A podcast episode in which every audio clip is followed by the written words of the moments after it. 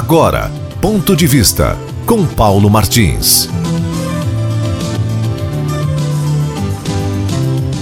Eu vi no noticiário que o COI não está de acordo com o retorno às aulas. Noticiário de Cascavel. Simples assim. Não está de acordo. Enquanto isso, a bagunça continua gerada pelo confronto de opiniões. Outro exemplo de bagunça. Em Foz do Iguaçu, a Secretaria de Educação pretende a volta das aulas presenciais na rede pública. E enquanto isso, outra ala representada por um punhado de gente vai a campo para colher opinião dos pais. E os representantes desse punhado informam que os pais são contrários ao que se conhece por aulas presenciais.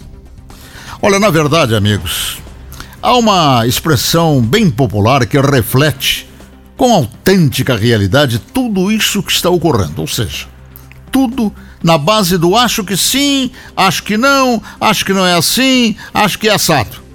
E a expressão bem popular a qual me refiro é aquela que todos conhecem, ou seja, esculhambação. Ninguém sabe de nada, não há nada de científico a pautar decisões, nada amparado em levantamentos técnicos para que decisões corretas sejam tomadas. Nada, nada, nada. É uma verdadeira esculhambação. E tudo sob a égide de um órgão que deveria disciplinar uma situação dessas, mas pelo contrário, usou o seu poder alterado em sua essência para a formação dessa balbúrdia. E convenhamos, hein? Foi tão irresponsável que acabou comprometendo também prefeitos e governadores, que sem nenhuma reação contrária aceitaram participar dessa desordem, desse circo em prejuízo da população, pois o STF atropelou a Constituição ao estabelecer as determinações absurdas que tomou. E eles, prefeitos e vereadores, sem um mínimo de capacidade para conduzirem esses escombros, aceitaram a incumbência desastrosa e fora da lei e agravando mais ainda a histeria que aí está nos açoitar. Isso aí se transformou num escárnio. E até quando vai é a incógnita do momento. Com o Congresso Nacional se assemelhando ao STF, que de forma alguma, numa situação emergencial de calamidade, poderia transferir o poder de ação da Presidência da República e do Ministério da Saúde.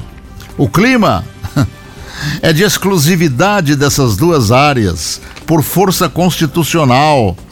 Transferir para prefeitos e governadores comprovadamente incompetentes para esse tipo de gestão. Um outro grupo de autoridades, junto com advogados, sem caminho a apelar. O Congresso está omisso em sua irresponsabilidade, decidiu entrar com uma ação no Superior Tribunal Militar. Grupo liderado pelo jornalista Carvalhosa, profundo conhecedor da lei, jurista Carvalhosa, né?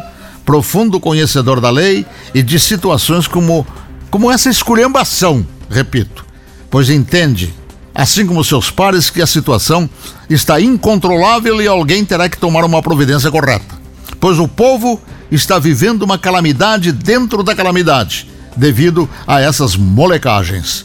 Se isso vai surtir efeito é a dúvida, pois os militares, mesmo através de seu tribunal que se vincula à segurança nacional, ainda sentem os efeitos dos mal agradecidos que também a bordo de molecagens até hoje os condenam por terem agido em benefício da nação quando da tentativa sórdida de tomada do poder por parte da esquerda putrefata. Lá, no ano de 1964, rotulando-os de ditadores. Ditadura? Ditadura é essa que aí está, hoje, vergonhosa, estúpida, debochada hipócrita e cínica. E é por isso que eu repito, sem me cansar: Cristo não vem mais. Ponto de vista com Paulo Martins.